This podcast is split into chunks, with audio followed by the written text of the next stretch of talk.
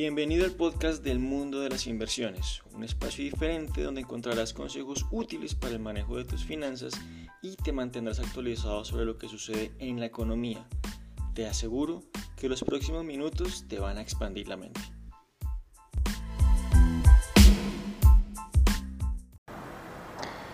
Hola a todos y bienvenidos a este nuevo episodio de El mundo de las inversiones. En esta ocasión, ¿qué hacen los fondos con mis cesantías? Pues bien, por estos días cada año se comienza a hablar mucho de las cesantías. Básicamente las empresas han realizado las consignaciones de estas en los fondos correspondientes y en ese momento los trabajadores podemos hacer uso de ellas. Si esto es una buena práctica o no, créeme que lo vamos a discutir un poco más adelante. Sin embargo, por ahora la pregunta es, ¿qué hacen los fondos con mis cesantías? ¿Acaso las invierten? Eh, ¿Se las gastan? Y sobre todo qué rentabilidad me pueden generar. Pues bien, vamos por partes.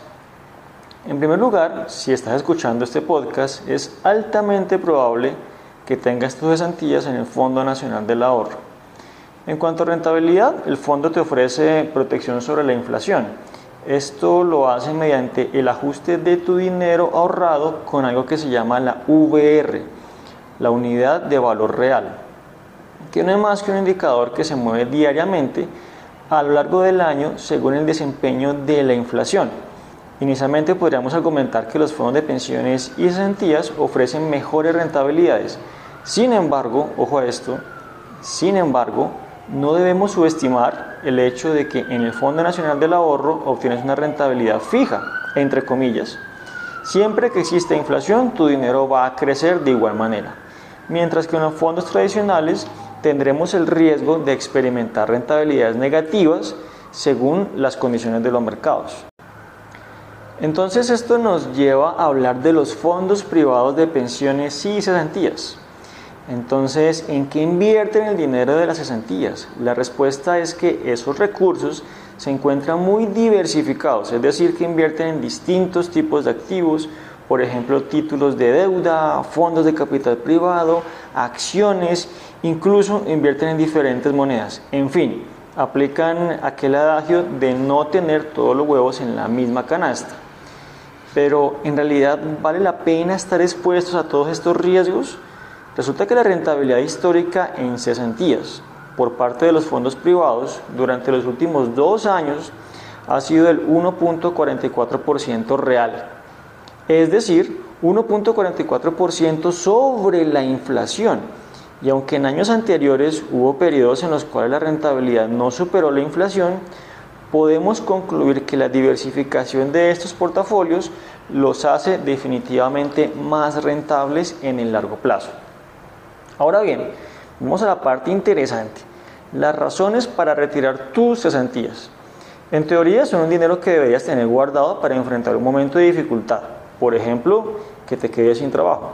Sin embargo, todos sabemos que hay otros motivos bajo los cuales podemos retirar ese dinerito, como por ejemplo para compra de vivienda o educación.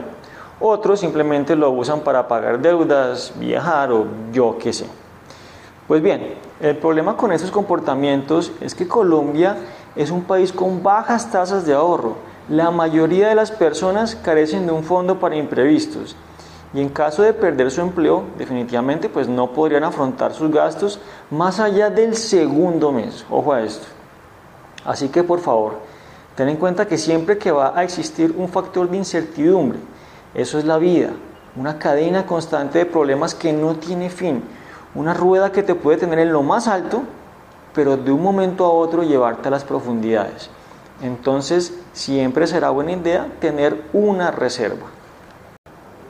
En todo caso, cada cual debe evaluar sus posibilidades y los riesgos asociados. Es probable que en algunos casos usar ese dinero para comprar vivienda o educación sea una muy buena inversión, claro que sí. Lo que sí te puedo garantizar es que si usas ese dinero para otros fines más banales, como viajar o comprar ropa, por ejemplo, es altamente probable que te arrepientas.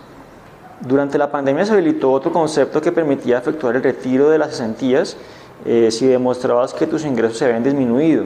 Una alternativa que generó retiros por alrededor de 1.2 billones de pesos.